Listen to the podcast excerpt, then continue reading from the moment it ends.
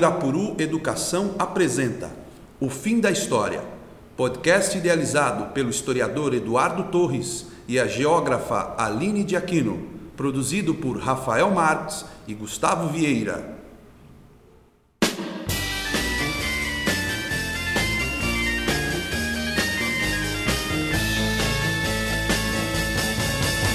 You know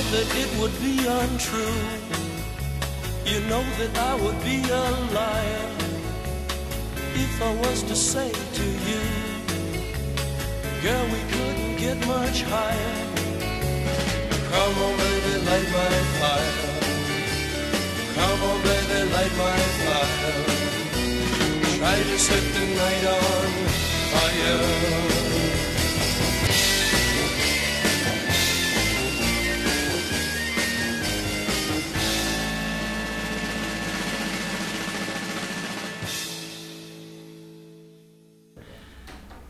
Olá pessoal, tudo bem com vocês? Já se Olá. passaram 15 dias, estamos aqui de volta. Olá a todos os nossos ouvintes. Oh, antes de continuar com, nosso assunto, com nossos assuntos de hoje, é bom esclarecer o seguinte ponto: nosso podcast se chama O Fim da História, não tem nada a ver com a proposta de Francis Fukuyama, onde ele declara o fim da história.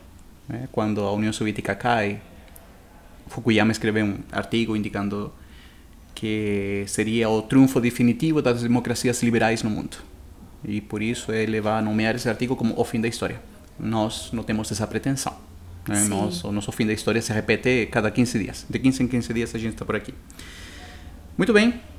Hoje nós temos dois assuntos a tratar.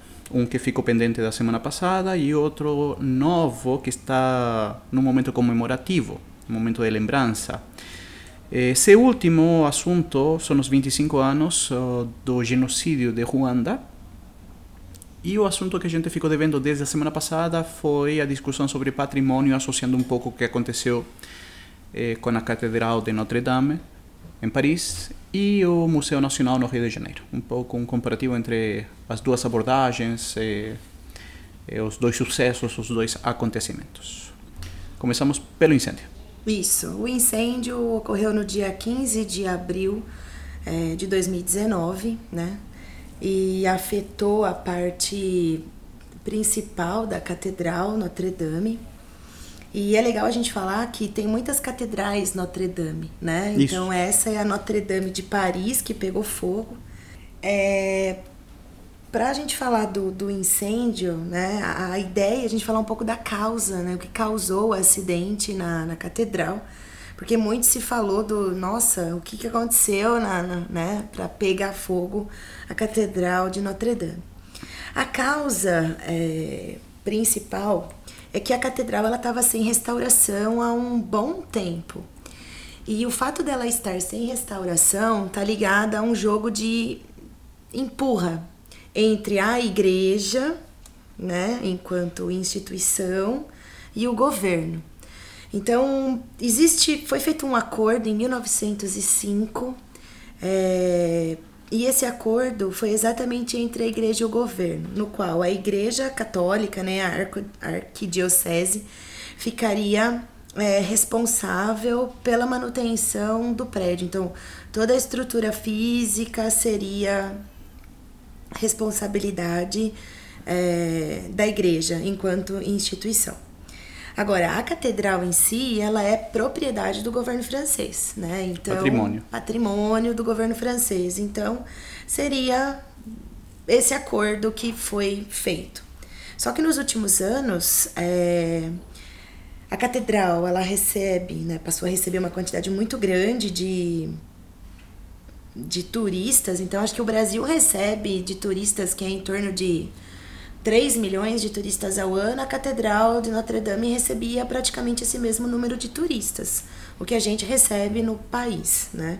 Então, ela, a igreja já não tinha como custear diante de- do tamanho da visitação que você estava acontecendo ali.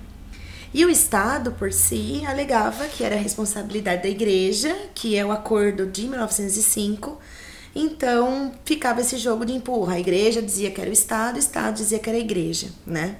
E aí acabou com as... Provavelmente um curto-circuito eh, foi o responsável pelo acidente e encontraram bastante é, bituca Uhum. de, de cigarro, né? Abandonada também ali. Então, o, o, a causa do acidente está vinculado, pode estar vinculado, né? A um curto-circuito ou então a Os essas... processos de, de manutenção que estavam acontecendo. Isso. né? E aí, assim, os danos da. Os danos, só para terminar essa primeira parte, né? O, o dano, a estrutura em si foi preservada, né? A, a- parece que teve muita madeira queimada, então a agulha da igreja, o telhado, mas as relíquias em si foram preservadas. Então, a coroa de espinhos, a túnica de São Luís, Isso. todos estão E que foi na, na véspera da, preservados. na véspera da, do principal evento religioso do mundo católico, né, que é a Semana Santa, né, na véspera da Páscoa, na véspera de, da Sexta-feira Santa, né? Então isso gera um impacto emocional também muito maior. Eh, e sobre esse impacto emocional, também é importante lembrar que estamos falando de uma joia da arquitetura medieval eh, que foi feita no século XII, né? Então isso também ajuda a aumentar esse impacto na sociedade francesa e na sociedade eh, ocidental, né? É, tem toda uma identidade, né? Justamente, porque você diz, as relíquias se salvaram, né? Mas também o que se salva com a estrutura, com a igreja como um todo, né? Com essa eh, o que se salva também é, é- é a história, né? A história dos trabalhadores que construíram essa essa catedral, da história daqueles que das corporações de ofício, né? A história eh, daqueles grupos que fizeram os grandes vitrais que nós temos e que sobreviveram tanto a, a diferentes eventos violentos. Talvez o evento mais violento que passou a catedral foi na Revolução Francesa, onde ela também foi atacada, também foi danificada, né? Mas eh, eh, se preservaram ainda os vitrais naquela época. Então, o principal temor que havia com o incêndio era que a igreja ruísse e que junto com ela fosse toda a história eh, de, de, de uma história social, né, que envolvia os trabalhadores que ajudaram a construir essa igreja. É, e por conta desse simbolismo, né, da, da catedral, ela recebeu uma quantidade de doação muito grande, né? Isso. Se eu não me engano, são mais já de 3 bilhões de... Acho que nos, nos primeiros dois dias, nas primeiras 48 horas, ele já tinha arrecadado 3 bilhões de, É, de, fiz- de, de reais, né? Eu olhei isso na semana passada. Isso. Então... Que estamos a um mês, estamos gravando hoje que é dia 14, o Hoje incêndio foi dia 14 15. de maio, então eu- vi semana passada, dia 9 de maio, ele tava mais ou menos nessa perspectiva de 3 bilhões de reais aqui na Isso. minha... Isso, que, Que que aí- nas primeiras 48 horas, né, todo mundo se, se desdobra de alguma forma para ajudar, principalmente economicamente, né?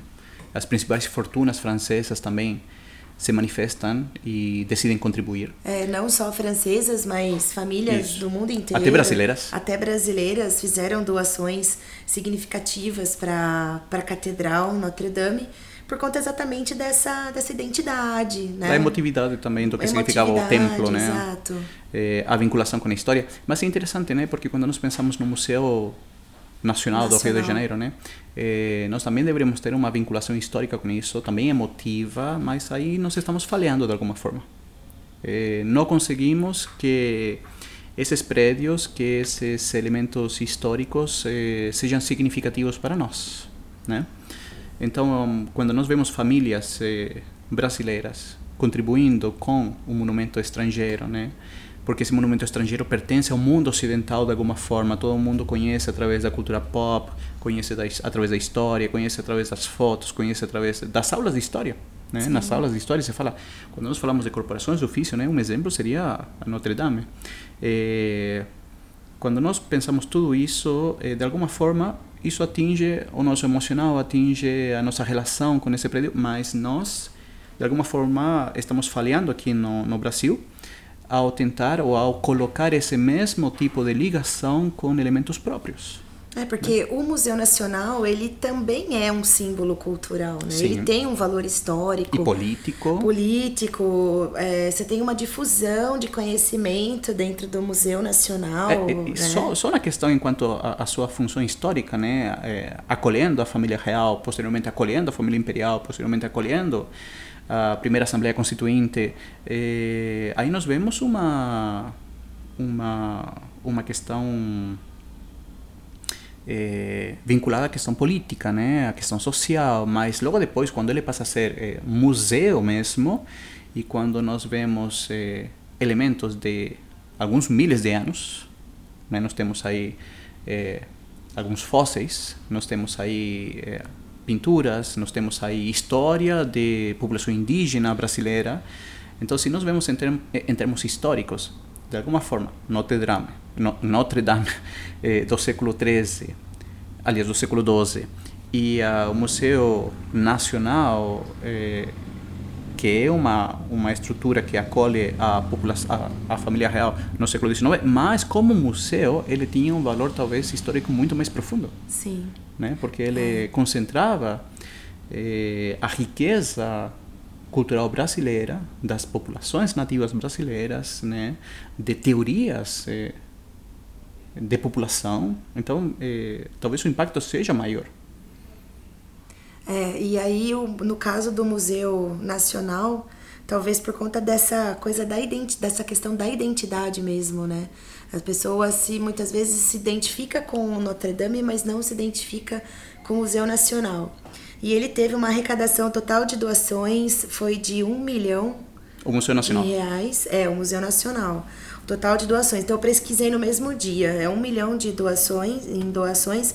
E o MEC liberou é, 8,9 milhões também para restauração, mas é uma liberação que vai sendo lenta. É né? porque o, o incêndio que afetou o museu foi em setembro de 2018. Isso, foi é, mais antigo, né? Sim. É, agora, E tem uma, uma museóloga, né, para quem tiver interesse, a Thaís Mayumi, ela tem até uma conta no Instagram e ela é museóloga do museu, ela sempre é, postou é, as relíquias também que tem no Museu Nacional e ela faz todo um esclarecimento sobre os dados das doações. Então, em relação ao museu, caso alguém queira doar e esteja com alguma é, desconfiança em relação né, ao dinheiro, a como esse dinheiro vai ser utilizado, ela esclarece todos os, os dados, os locais onde esse, esse dinheiro vai ser aplicado. agora sobre essa questão do, da, da arrecadação, né, da doação de dinheiro também, é, na Europa, no mundo ocidental, Europa, Estados Unidos, nós temos uma relação com o que significa a doação de dinheiro. Né? É, existe uma questão cultural com a filantropia, existe uma relação cultural com a ajuda permanente econômica né? para algumas instituições que são públicas ou privadas, mas públicas. Ah, agora, é uma relação que nós não temos. Nós não temos essa relação cultural com a filantropia, nós não temos essa relação cultural com a doação de dinheiro para a manutenção de alguns eh, sítios, eh, sim, de instituições públicas, né? E por que nós não temos? Tememos a questão da corrupção, né? Nos leva, nos eh, de alguma forma eh, nos eh, direciona a, a uma a uma desconfiança. Ah, Vou dar dinheiro e certamente vou dar 10 e 9 será desviado. É o nosso pensamento. Sim. Eh, ao mesmo tempo, as nossas políticas, eh, as nossas políticas patrimoniais eh, são um pouco diferentes. Eh, vocês estão escutando as crianças gritando no corredor? Bom, se não escutam, eu estou contando para vocês. Tem crianças gritando no corredor. É no Estamos intervalo. numa É, escola, estamos na escola. né? Continuamos estando na escola e está no intervalo. Então, elas crianças, são crianças felizes. Eh, Meu filho provavelmente também. de estar correndo aí. Então nós temos essa questão com o patrimônio, temos a questão com eh, a desconfiança na doação, que não existe eh, em países onde culturalmente a doação é uma coisa Tradicional. é tradicional, se mantém. Um exemplo que aconteceu na USP, eu não vou entrar em detalhes, eh, que foi feita uma doação em troca de batizar o espaço que estava sendo reformado com o nome eh, do patriarca da família. E uma vez que a reforma terminou, uma vez que tudo estava pronto, bonito, né, auditório e banheiro estavam prontos, a USP decide não batizar, não dar o nome a esses espaços com a família que tinha eh, doado dinheiro. Então também existe uma desconfiança em quanto a questões políticas, né? Muda uma administração e muda o acordo anterior. Então nós temos um problema claramente com isso. Agora, outro problema que nós temos é com a relação histórica eh, que aqui no Brasil a gente desenvolve, né? Nós não temos, basicamente. Vemos o lugar antigo e o pensamento de muita gente é vamos derrubar para construir uma coisa nova. Um exemplo, a cidade de Boston é uma cidade que talvez seja mais nova que a cidade de São Paulo mas a cidade de Boston é muito mais preservada que a cidade de São Paulo. Porque nós, quando vemos um palacete, quando vemos uma, uma casa antiga, uma casa de um século atrás, a gente eh, eh, prefere, prefere derrubar ela para construir o moderno. Né? Então, nós temos essa, essa dificuldade também para reconhecer as estruturas do passado. E aí entramos na questão das políticas patrimoniais. Né? Não sei como funcionam as políticas patrimoniais em França, mas eu sei que na, na nossa Constituição que é uma constituição belíssima, não necessariamente uma constituição que possa ser levada ao pé da letra, mas uhum. ela é belíssima. Eh, nós temos na seção 2 da cultura, no artigo 215, como o Estado garante eh, o pleno exercício dos direitos culturais. E esse pleno exercício significa acesso a, a acessar as fontes eh, de cultura nacional e apoiar e incentivar a valorização e a difusão das manifestações culturais, onde também se colocaria a extensão do que significa o patrimônio. Né? Ou seja, essa coisa de proteger o patrimônio, de respeitar o patrimônio, de reconhecer o patrimônio, está na Constituição nos artigos 215 e 216. Como muitas coisas estão na Constituição, né? Tá, a Constituição está cheia de boas intenções, mas lamentavelmente nós não vemos uma, uma aplicação disso eh, que nos possa ajudar a proteger nosso patrimônio.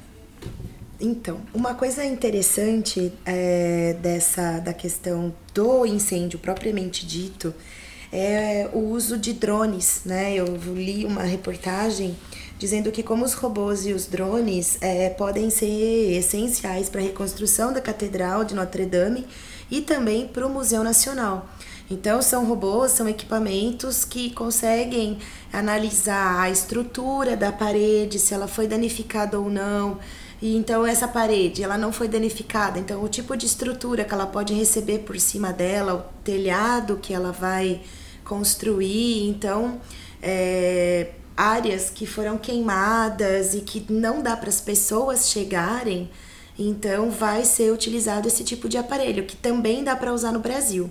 Isso começou a ser utilizado lá na usina de Fukushima. Então, quando teve o acidente, né, o, nuclear. o terremoto e aí o acidente nuclear em Fukushima, você tinha áreas que né, os técnicos não queriam que pessoas fossem até lá, porque essas pessoas iam morrer em coisa de horas, né, em questão de horas. Então, você manda robô, né, os drones que fazem o trabalho para o ser humano. E é uma utilidade, né, da tecnologia que vem sendo desenvolvida aí ao longo do tempo para diferentes funções, mas está aí uma informação de que eles vão ser utilizados na reconstrução da Catedral de Notre Dame. Eu sei que é um assunto, um conceito importante eh, para os jovens eh, em idade de prova, né? Eh, são os conceitos sobre patrimônio, né? O conceito o que é patrimônio o que eu posso falar desde um ponto de vista histórico, né, que o patrimônio começa a ser valorizado a partir do governo de Getúlio Vargas. Eh, isso a partir de 37, mais ou menos, quando nós vemos o nascimento do, da Secretaria para o Patrimônio Histórico e Nacional. E à medida que passa o tempo, esse, esse, essa política né, vai ganhando mais corpo. Né? Existe uma preocupação maior do Estado para tomar conta do patrimônio, e aí vem as definições, que é patrimônio material, patrimônio imaterial, né? É, onde tudo isso é englobado dentro do patrimônio cultural, uhum. né? Agora, é, o que seria esse patrimônio material? O patrimônio material é composto, segundo a declaração do site do IFAN, né, do Instituto do Patrimônio Histórico Artístico Nacional, seria pelo conjunto de bens culturais classificados segundo sua natureza, conforme os quatro livros do tombo. Os livros do tombo são o livro arqueológico, o livro, o livro paisagístico, etnográfico e o histórico, o histórico e de belas artes. É, E aí nós também temos o patrimônio imaterial, e esse patrimônio imaterial seriam os bens culturais da natureza. Eh, aliás, os bens culturais de natureza imaterial que dizem respeito àquelas práticas e domínios da vida social que se manifestam em saberes. Né? Então é importante saber essas diferenças, eh, porque dessa forma nós valorizamos mais, podemos observar, podemos estar mais atentos né, ao que seria esse patrimônio, esse patrimônio material, patrimônio imaterial, eh, que deveria, como conhecimento, disseminar-se. Mas nós temos um, um problema em reconhecer eh, os conceitos, né? Ou seja, conceitualmente o que é o patrimônio e ainda mais o que significa o patrimônio como como agregador para a história nacional, né? Como um referente para a nossa história. Então, é, são situações diferentes o que aconteceu Sabe, por mais que seja um incêndio, né, incêndios em todos os lugares acontecem. É, teve quando quando se queimou o Palácio de Windsor, também se queimou, né? há pouco tempo atrás, e a surpresa de todo mundo foi saber que o palácio não tinha seguro. Ou seja, o incêndio sempre pode acontecer. É, aconteceu com o, histórico, com o Museu Histórico Nacional, aconteceu com a, a Catedral de Notre Dame, mas o, onde está a diferença? A reação que nós temos tanto de um governo como do outro, mas e é... a reação da população eh, se voltando se sensibilizando para ajudar a esse, essa reconstrução. E é interessante que sempre esses museus, ou, ou essas, no caso a catedral, você tem o, o, incêndio está vinculado a problemas de, de manutenção, de, de restauração isso. e de manutenção. Então tentamos ajudar e acabamos estragando é, mais. Então assim tá sempre é sempre o mes, a mesma questão. Então seja aqui no Brasil, seja fora do Brasil, porque eu ouvi muito essa questão de Notre Dame não não ser é, não ser um problema a falta de restauração. E aí sim, também é um problema, também acontece lá esse tipo de, de ausência, talvez, né? Isso sim desinteresse. Isso, é. né? Então não é uma coisa que é típica do Brasil, mas acontece também em outros Isso. lugares do mundo. Talvez o que, o que o que podemos falar sobre os nossos problemas é um descaso permanente eh, não só do, do, cidadão, também do Estado, né? Uhum. como política, não, nem sequer é uma questão de governo, é uma questão de Estado. Né? A política do Estado não é, por mais que exista um Instituto de Patrimônio, por mais que desde 37 nós tenhamos uma lei patrimonial, eh, o Estado tem feito bem pouco. Além disso, tem feito bem pouco pela, pela manutenção, pela preservação, pelo suporte, pelo apoio. E nós também, como cidadãos, somos bem pouco conscientes em relação a essa importância que eles têm. Né? Aqui Isso. em Sorocaba nós vemos. Temos bairros que são tradicionais, são muito bonitos, com casas eh, muito antigas, que daria para preservar enquanto um, um, lugar associado com uma história.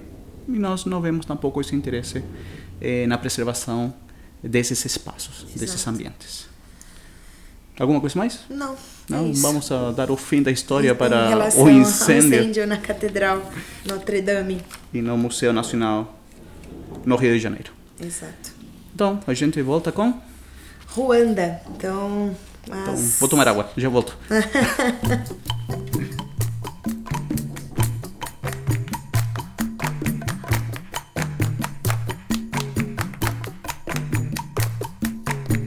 uzi guseka neza. Mwari uzi kwifata neza. Mwari uzi kubyina neza. Uba mwiza ukabaruta uri mwiza uri mwiza uri ingabire mwari urabaruta mwari uzi gukunda abandi. Mwari uzi kwakira abandi. Mwari ukabatega amatwi. Uba mwiza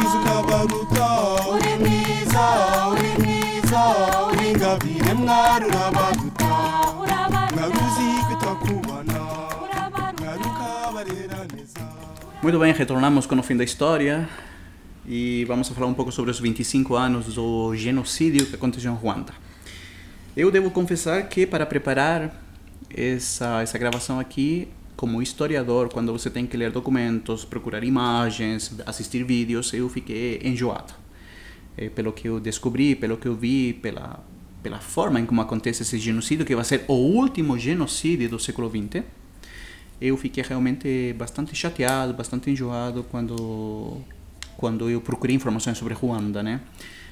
É, mas é a nossa função também, tentar passar um pouco é, de forma clara e precisa o que aconteceu é, nessa nessa região africana. Sim, eu fiquei muito pro lado mais da geografia, o crescimento econômico que o Ruanda vem apresentando hoje, mas confesso que é, já preparei algumas aulas em relação a, a Ruanda e aí ao genocídio. E sim, é uma. A gente fica enjoado mesmo. É, não temos coragem muitas vezes de ver algumas imagens porque elas são muito fortes. Sim, né? e, e, o próprio relato, né? Porque eh, quando você vê as imagens, os documentários, quando você vai atrás da informação da ONU, né? Do, do, do papel que teve a ONU, eh, a imagem tem certo impacto, mas o relato né, dos crimes, dos superviventes, enquanto informação eh, para reconstituir esses fatos né, que foi utilizada no julgamento dos criminosos, são relatos realmente assustadores, são são desumanos, né? Você não percebe, você percebe como a população perde todo o grau de humanidade. Sim, ficou uma coisa banal, né? Era banal Sim. você matar o seu vizinho. Não, era totalmente você banal. Você vai matar o seu irmão, né? Um padre matar o fiel. Isso. O professor matar um aluno, né? Sim. Então virou uma banalidade. Simplesmente porque havia uma diferença étnica que não está isenta de, de certa polêmica né? porque essa diferença étnica sempre existiu na região. Já desde que Ruanda, antes de ser essa Ruanda que nós conhecemos a partir do século XIX, de finais do século XIX, já havia essa divisão étnica entre Hutus e Tutsis, que são os dois grupos eh, que se enfrentaram nesse genocídio. Isso, tem mais um grupo ali, né, os Tuás. Isso, que mas é, é... são praticamente 1% da e população. E eles são habitantes da floresta, né? Sim. São... É eles ficam mais isolados. Isso, são totalmente isolados. São os pigmeus. Que, isso, que gente, já que a gente está falando disso, a Ruanda é um território montanhoso. Tanto é que eles chamam de o país das mil colinas, né? Então é um território montanhoso, é, não tem saída para o mar, né? Então isso vai fazer com que Ruanda dependa de outros países para que ele possa fazer essa essa troca de mercadorias. Né? E para localizar para os nossos ouvintes que muitas vezes têm dificuldade de saber onde fica Ruanda no continente africano, porque é um país muito pequeno, né, perante aí diante de outros, ele faz fronteira com Burundi ao sul, com a República Democrática do Congo a oeste, com Uganda a norte e com a Tanzânia no leste. Uhum. Né? E tem mais ou menos hoje em torno de 12 milhões de pessoas é, vivem no país. E desse, desse total de habitantes, um terço deles nasce depois eh, dos eventos de 94, Sim. que foi o ano do, do genocídio. Né? Que foi o ano, é, exato. É, bom, para falar um pouco sobre, para construir um pouco sobre a, a história de Ruanda, né, é importante remontar-se ao que foi é, a divisão, a partilha africana. É, nós sabemos que os alemães vão organizar essa partilha africana já para finais do século XIX. E em 1890, eh, a Alemanha vai tomar conta dessa região que hoje em dia nós conhecemos como Ruanda. E quando a Alemanha toma conta dessa região, eles são um país imperialista que está oprimindo, que está explorando, então as relações deles são relações bastante truculentas. E nessa lógica de, de divisão eh, étnica, nós temos uma maioria que é a maioria Hutu, Hutu. e nós temos, nós temos uma minoria que é a Tutsi. Só que a minoria Tutsi é uma minoria de, de características aristocráticas eh, que de alguma forma domina a maioria eh, de Hutus. E esse domínio, insisto, eh, até antes da presença dos europeus nessa região, se, se, se observava com naturalidade eh, a presença desses dois grupos eh, étnicos. Até a diferença física, né? Eles têm uma, uma diferença física. Pois é, são mais, seriam mais altos. Os, os são mais altos, Isso. a coloração deles é um pouco mais clara. Isso. E os Hutus são mais baixos e uma coloração né, mais escura. pois é, e, e, e para, para, entender que eles eram mais altos, eh, um dos, eh, uma das estratégias para eh, agredir durante esse genocídio aos Tutsis eh, era que os Hutus cortavam as pernas deles. Né? Cortavam as pernas para que e uma vez que cortavam as pernas com com machado, eles falavam: agora você não está alto. Nossa. Agora você não está arrogante. Né? Agora você tem que olhar para os nossos olhos. Então era uma rivalidade. Eh, não, e era para justamente era era era de uma pessoa contra uma pessoa, de um grupo contra um grupo. Era era a lógica de destruir ao oponente destruí-lo fisicamente que eles oferecem, né, que ele sentisse a dor física. E, e, me chamou muita atenção que essa era uma das eh, eh, das frases ditas depois do, de, de, atacar a uma, uma pessoa, depois de cortar as pernas dele, falava, olha, agora você ficou baixinho. Vamos Nossa. ver se você está arrogante. É, é, por isso eu falei para você no início que fico bastante chocado com isso. Então, essa minoria Tutsi, aristocrática, de alguma forma se aproxima eh, dos povos europeus eh, imperialistas. Porém, aqui nós temos um porém importante ou interessante, né, que eh, não é uma não é uma estrutura social assim tão rígida, porque havia a possibilidade de o Hutu passar para a etnia Tutsi.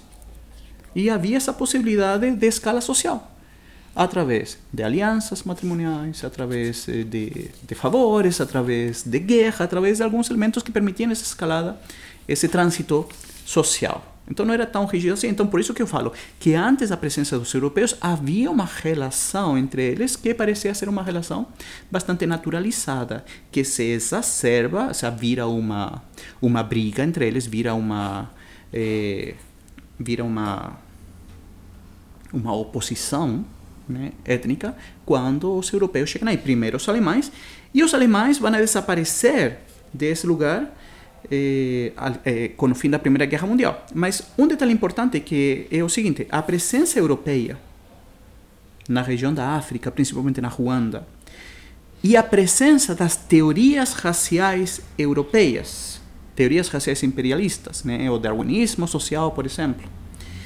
é, é uma lógica que não existia nessa região. E esses europeus chegam com essas teorias e as impõem. E aí começa o Tutsi a sentir-se é, preponderante, né, mais importante, mais e o Hutu começa a ser visto como alguém que deve ser dominado. Então não havia esse tipo de pensamento necessariamente antes da presença dessas teorias raciais nessa região. E a teoria de uma raça superior à outra. Né? Quem leva essa teoria para lá são os europeus, primeiro os alemães, logo depois os belgas. É. Também, as escolas europeias também chegam com os imperialistas, né? com os alemães, com os belgas, depois com os franceses. E essas escolas europeias, para a população de Ruanda, estimula essa lógica do darwinismo social, estimula essa lógica do pensamento das teorias raciais. E a Igreja Católica, que também chega, eh, também continua esse estímulo. Também continua estabelecendo eh, ou disseminando estas teorias na época. E, e, é legal, assim, legal, né? Interessante é, da Bélgica, né? A Bélgica é um país que o próprio rei na época da partilha da, da África, uhum. ele tinha propriedade particular. É, o território não é belga, dentre, né? O, isso. Não era território belga, não é né? do isso. governo belga. Isso mesmo. Era de propriedade. Uma empresa privada. É uma empresa privada. Um território, e depois fazenda, né? ele faz a depois doação. Ele entrega. Ele entrega é. para o governo belga. Então, e feito propriedade privada onde você faz genocídio. Isso. Né? Porque você tem todo esse processo que que está vindo aí, né, de, de ocupação da África.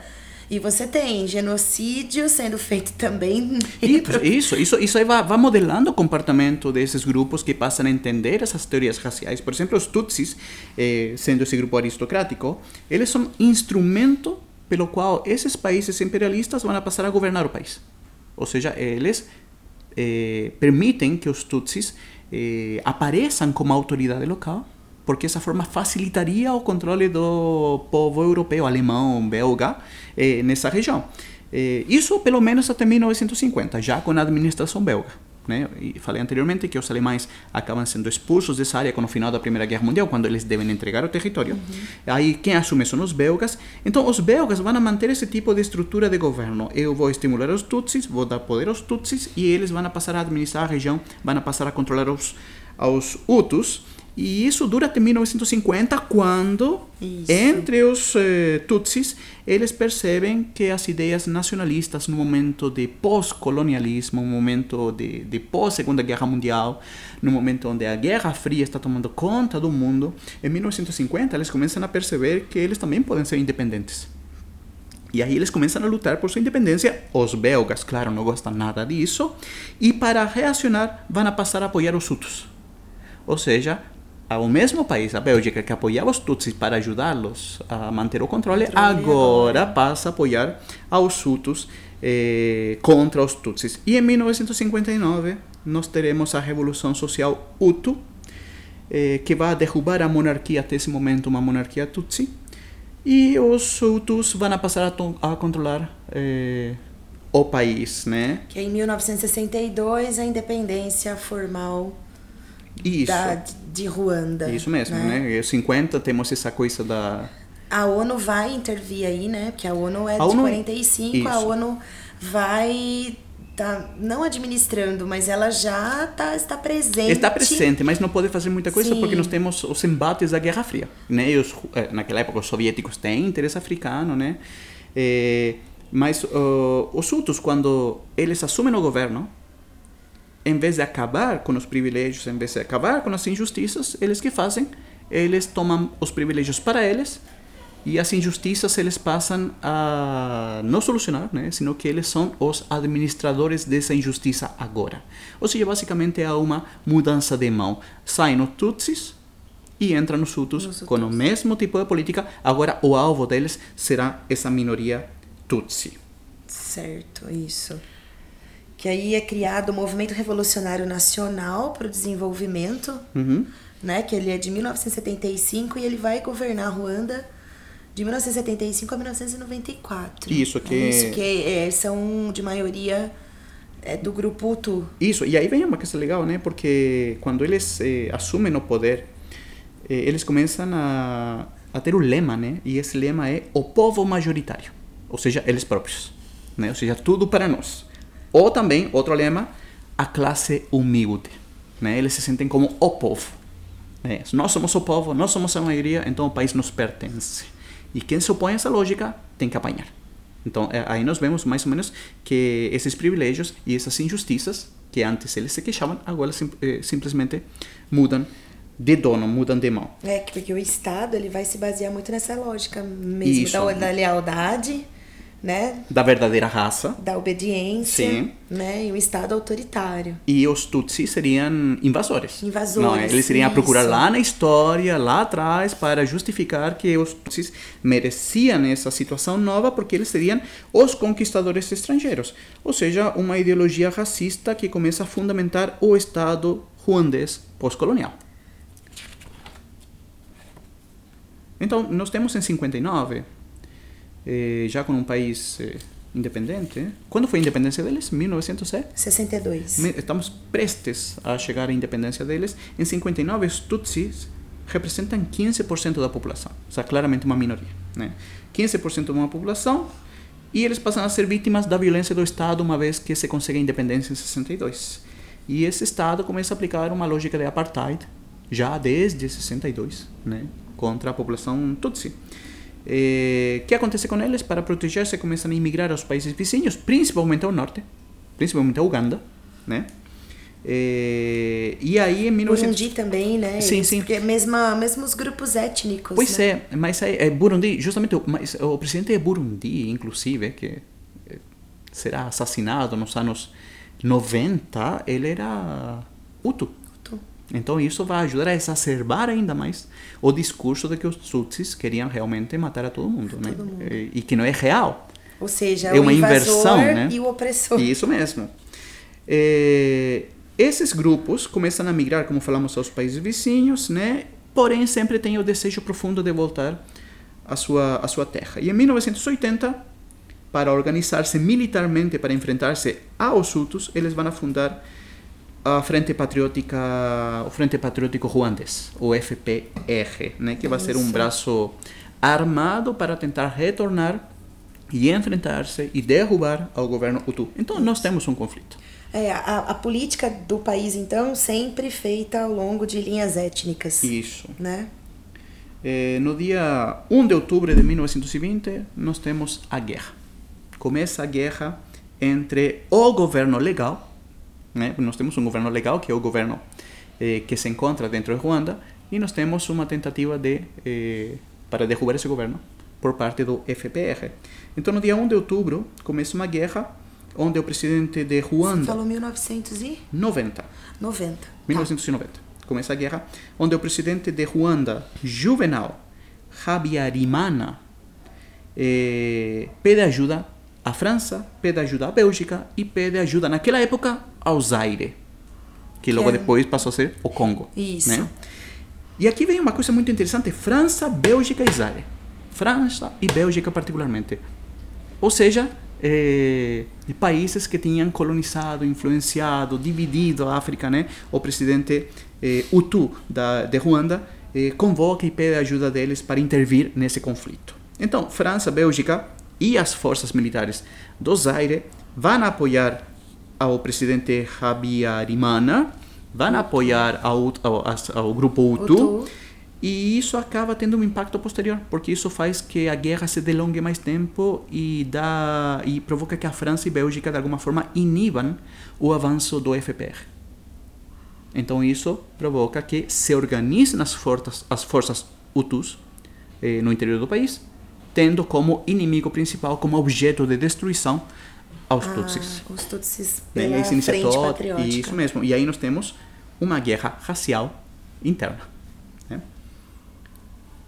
É, a, a mobilização pro, pro genocídio, aí a gente já tá aí, Uhum. né? A mobilização para esse genocídio vai ser exatamente a força coerciti- coerciva do Estado, né? Que vai agir da- dessa forma de que nós somos o povo e eles são os invasores, os Isso. opressores. O aparelho administrativo do Estado, né? E a propaganda que se faz disso, né? É, essa é a definição, porque seria um genocídio, né? É, é a política, são os militares, é o sistema, ou seja, tudo funcionando em pro para acabar com um grupo específico, né? É isso que nós entendemos como genocídio. Quando toda a força do Estado se organiza em prol de eliminar um grupo, Um grupo. eh, um grupo humano. Eh, agora, todo esse conflito que nós vemos em 1990, com o início da guerra, não é um conflito que nasce em 1990, como nós tentamos colocar até agora. É um conflito que vem de, de longa data, de enfrentamentos, desde o início eh, da Guerra Fria, mais ou menos. Sabemos que o mundo está numa constante eh, reviravolta, né? Sabemos que o mundo está numa constante, num constante enfrentamento entre dois polos. E a África não está alheio disso. Né? A África também tem o interesse do, no, no, nesse tabuleiro de xadrez, nesse esse interesse das potências ocidental e soviética. Eh, mas o que acontece na região de Ruanda é que em 1980, ou durante a década de 80, nós também temos um país que está em crise econômica. E quando nós temos um país em crise econômica, eh, as forças sociais se organizam para criticar o presidente. Então nós temos Hutus, Tutsus, eh, Hutus e... ah, Hutus não. Hutus e Tutsis eh, se juntando para criticar ao governo. Então o governo que faz? O governo de Juvenal Habyarimana, ele eh, cede, né? ele tenta acordos políticos. E um desses acordos é, vamos integrar ao FPR ao exército. Vamos a permitir que os Tutsis possam integrar o exército. E está indo nessa lógica, né? ele está negociando, porque a crise econômica está afetando sua credibilidade, está afetando seu governo, quando acontece esse evento de 1990 e a guerra com os, eh, os Tutsis. Né? Então ele sempre, para tentar salvar o governo dele, ele sempre vai recorrer a esse discurso, eh, a esse discurso racial, né, de que nós somos mais importantes, como você falou, né, nós somos os mais, somos os verdadeiros donos desse país, é. né? E isso vai ajudar, vai ajudar a que se desenvolva o conflito entre eles também. Eh, o massacre de 94 é, o, é a culminação, o genocídio de 94 é a culminação de uma série de massacres anteriores. Né? Eh, de, desde a Guerra de 90, nós vemos os Tutsis sendo já diretamente objeto de, de perseguição. Em 92 se organizam as milícias eh, chamadas eh, os que trabalham junto, né? na língua local seria Interahamwe. Eh, essa milícia se encarrega, uma milícia faz parte dos grupos políticos da juventude eh, do partido presidente, e esses grupos se organizam para perseguir os Tutsis, para invadir as aldeias, para ir até os campos, para ir até as vilas, para ir até as ruas da cidade, para caçar aos Tutsis. E aí nós temos um massacre em 92, que é o massacre de Bugesera. Eh, que características tem esse massacre? Ele é organizado. Ou seja, ele já foi prefigurado, ele foi pensado, ele foi refletido, vamos a fazer isso. E vai ser o tipo de massacre que vai continuar com o genocídio de 94. qual vai ser a arma do genocídio? Não é o fuzil, não é a granada, é o machado. Eles matam com machado para quê? Para que a vítima sofra, segundo o relato de sobreviventes. Né? Ou seja, eles são, eh, sentem tanto ódio. Foi criado, foi uma criada uma retórica de ódio tão forte contra os Tutsis que muitos sobreviventes né, relatavam posteriormente que os machados, eh, inclusive tem gente que sobrevive a essa violência e, e eles relatam o seguinte: haviam pessoas que perguntaram por que vocês não nos disparam, por que vocês não atiram? E eles falavam: não, vocês não merecem balas, vocês merecem sofrer. E por isso que eles matavam com machado. Eu lembro disso claramente porque em 94 era um garoto que eu estava assistindo TV e de pronto estou assistindo o canal da televisão espanhola, TV, o sinal internacional da televisão espanhola, e a TV espanhola está mostrando desde o ar como a população de Ruanda atacava outros com machado. Né? E, e era chocante para um garoto. Para mim foi tremendamente chocante ver as pessoas matando-se com machado. Então, por isso eu falo, quando eu recopilo essa história aqui, para mim volta esse enjoo, volta esse pensamento de por que tanta violência, por que tanto ódio contra o outro. E esse ódio foi gestado por parte do Estado ruandês, através de uma construção de, de narrativa que indicava o outro é o nosso inimigo. Exato. Né? É... Foi toda uma construção histórica, né? Isso. Que vai vindo. Onde também tem a responsabilidade europeia, né? Desde isso, o século XIX. Exato. É. É, que mais podemos falar sobre isso aqui? Daí a gente chega em 93. Chegamos em 93 com a ofensiva do Frente Ruandês, né? Frente Patriótico Ruandês, a derrota do exército da Ruanda, né? É, e essa derrota é, provoca o êxodo de mais de um milhão de Hutus para seus países vizinhos, né? E aí aconteceu outra coisa em 93, que o presidente de Burundi, como já tinha falado anteriormente, é assassinado por eh, fanáticos, por extremistas eh, tutsis, o que alimenta uma vez mais o discurso dentro da Ruanda como que os tutsis queriam acabar com todos os hutus do mundo. E, e isso... aí isso vai dar um, um, um, um auge, né, o isso. pico, quando o líder, o presidente, o Tu... O como se chama? Ele, Juvenal Rabiarimana isso ele vai ele o avião que ele estava vai ser abatido. Isso no dia 6 de abril de 94 né?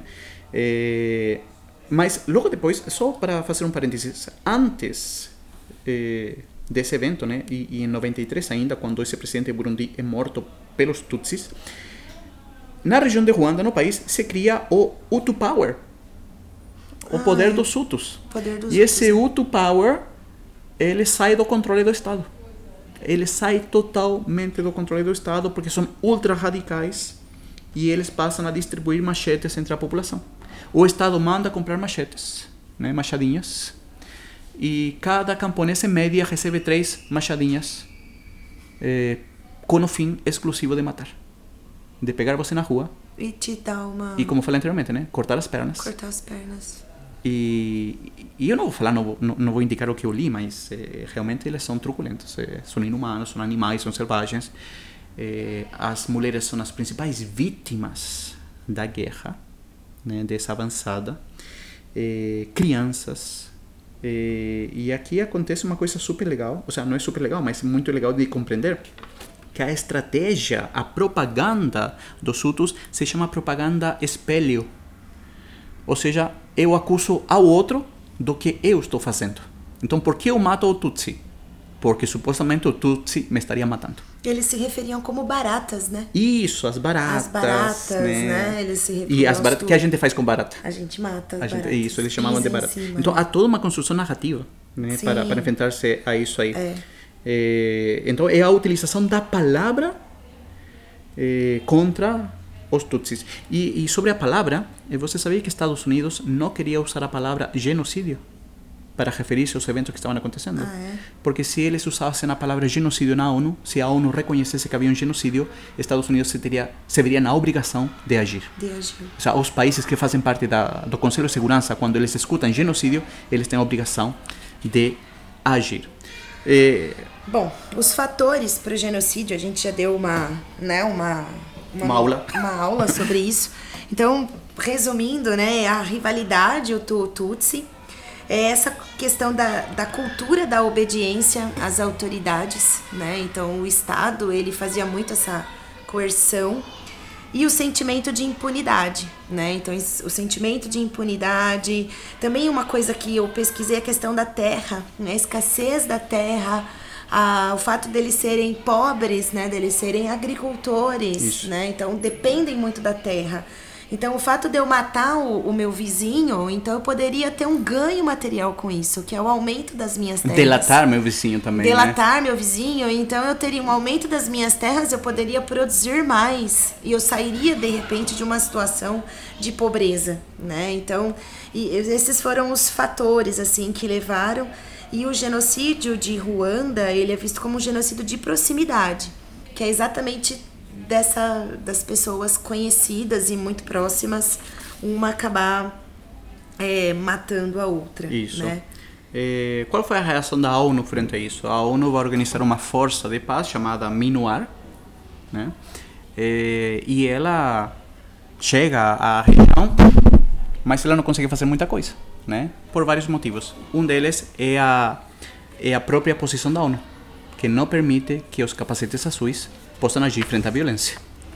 Então isso enjoa também, é, desgasta enormemente as tropas dos capacetes azuis. Então tem, tem imagens, tem vídeos, tem alguns vídeos onde os capacetes azuis da Bélgica são obrigados a voltar para a Bélgica e eles se negam e eles arrancam os, as bandeiras da ONU do uniforme, porque eles estão tão desesperados por ajudar que eles se sentem impotentes. Eu lembro daquele filme Hotel Ruanda. Ah, um filme ótimo. E no meio, né, eles presos lá no hotel, e aí o gerente do hotel, o Tu, fala pro outro, né, pro, pro um representante da ONU. Ele fala assim, vocês não vão fazer nada, né? E ele fala, não podemos. E aí ele fala, a gente não tá aqui para estabelecer a paz, nós mantemos a paz, então... Não, e, e, é tão uma situação, é, é, é tão desesperadora para os oficiais, né, para os soldados, porque eles estão vendo as truculências, eles estão vendo os crimes as, que estão os acontecendo. Crimes, é, as mortes. Isso, estão vendo como se matam. Refugiadas, Isso. né? E além disso, eles sabem. Por quê? Porque eles, a, a, a, essa força da ONU, a MINUAR, eles encontraram depósitos de arma que, segundo o relatório do general canadense Romeo Dallaire, ele escreve para a ONU, fala, ONU, achamos um depósito de armas que permite que os tutsis sejam mortos em número de mil pessoas a cada 20 minutos. É por Nossa. isso que nós temos um genocídio que em três meses nós São temos 100 dias, um nós, milhão, isso, nós temos isso mesmo, um milhão de um mortos. milhão de pessoas mortas. Ou seja, eles têm capacidade para matar mil pessoas em 20 minutos. E o general canadense, a força de, eh, encarregado dessa força de paz ou de segurança, comunica isso para a ONU. E a ONU responde: não haja. Fique quieto. E por que a ONU responde assim?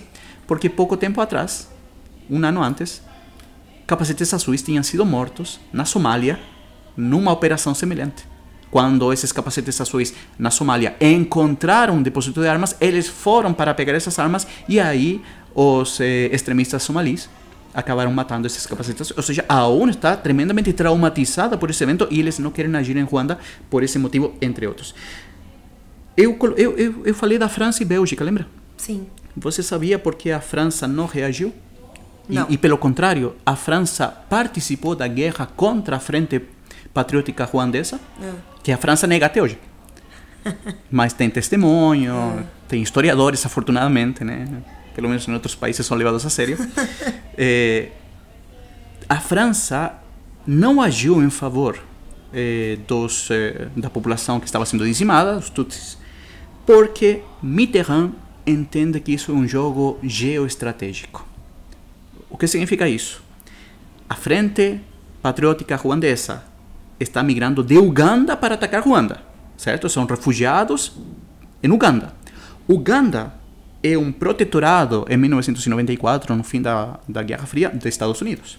Ou seja, é um país anglo-saxão. Do outro lado está Tanzânia e Quênia, que também são países anglo-saxões, de influência eh, inglesa, de influência norte-americana. E o, Ca- o Zaire, né, o Congo, é uma região histórica francesa. E Ruanda também. Então eles não podem permitir que esse grupo, a Frente Patriótica Ruandesa, que se estabeleceu no Uganda, que tem laços com a, o mundo anglo-saxão possa tomar conta de Ruanda, porque significaria para a França perder, Perder. uma posição estratégica na região. Eh, para, para comprovar essa informação, nós sabemos que hoje em dia a Ruanda eh, faz parte da Commonwealth. Sim. Então é um faz. país que se integrou, um país que não tinha passado imperialista britânico, sim, ingressou à Commonwealth. Eh, eh, Mitterrand tinha razão, né? Ou seja, em termos geoestratégicos, Mitterrand tinha muito claro que isso significaria que a França iria perder eh, espaço político na região, no momento em que o mundo está desestabilizado. E isso é, é tremendamente ruim saber, né? Porque a gente admira a França, a gente admira a sua história, a gente admira tanta coisa, mas quando se trata de jogo de poder, você não sabe para quem trabalha. Você não sabe, você vê, vê rostos, mas não vê corações, né? E- Então a França não faz absolutamente nada para proteger essa população porque tinha interesses estratégicos.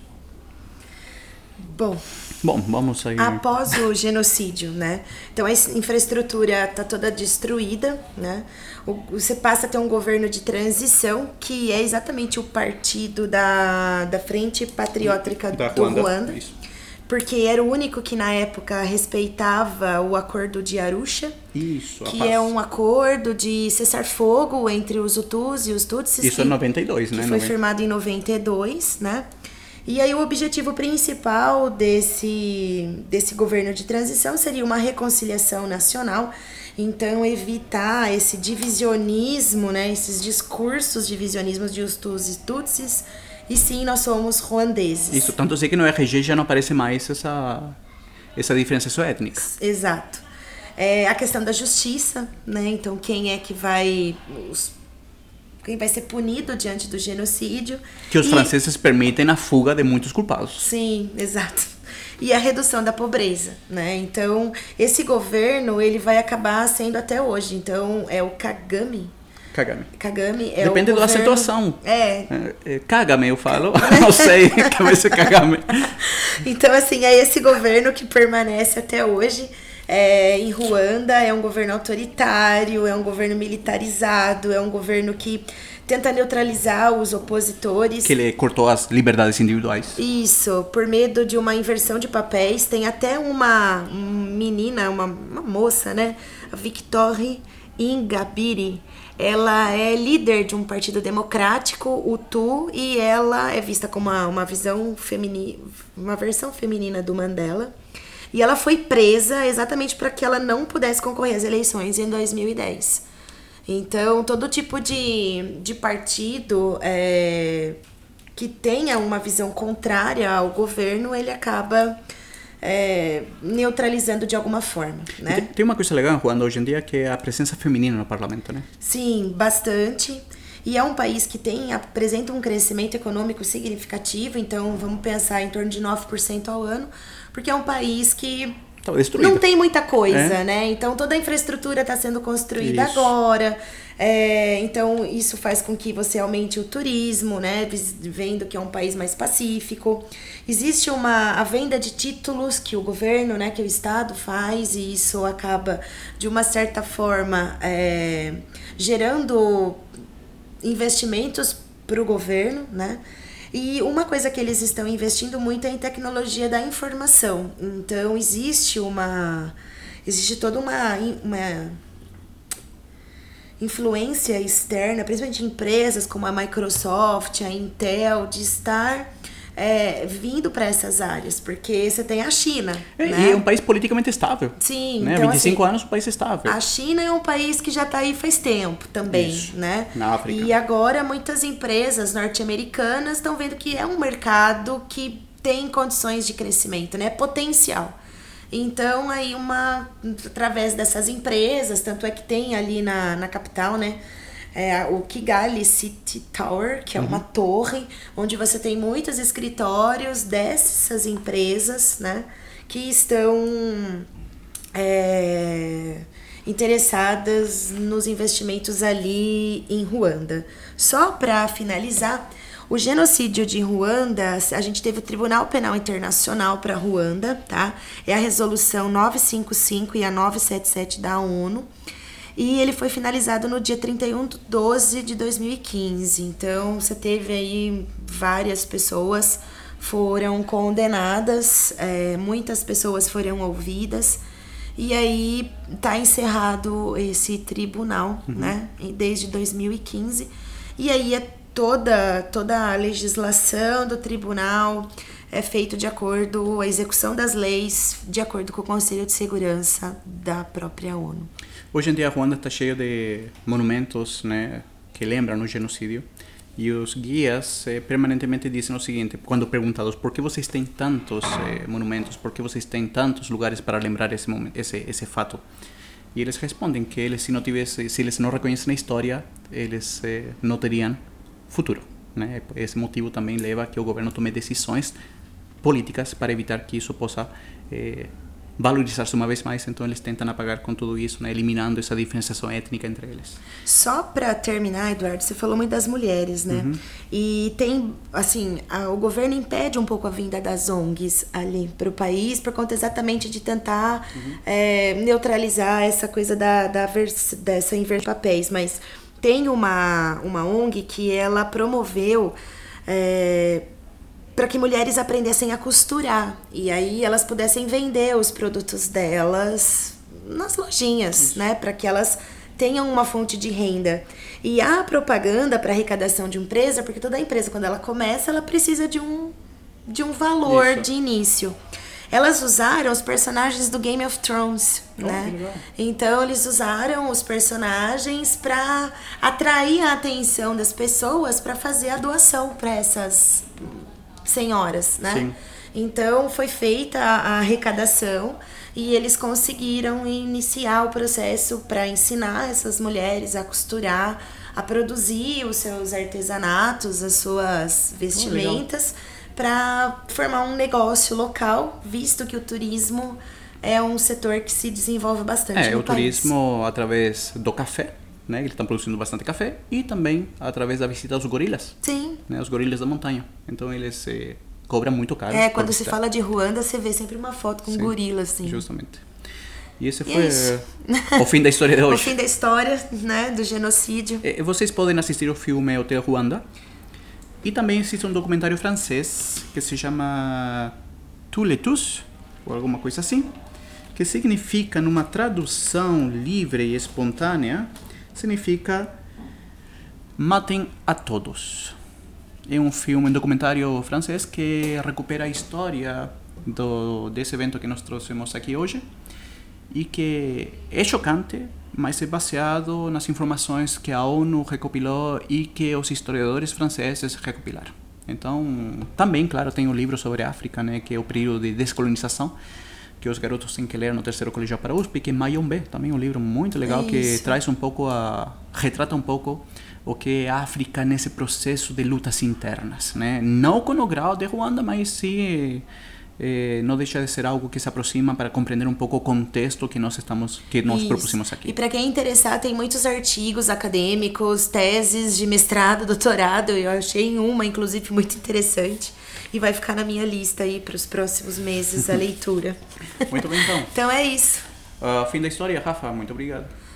Valeu, Rafa. Fale, fale. Obrigado a todos coisa. os nossos ouvintes. Obrigado, estou aqui.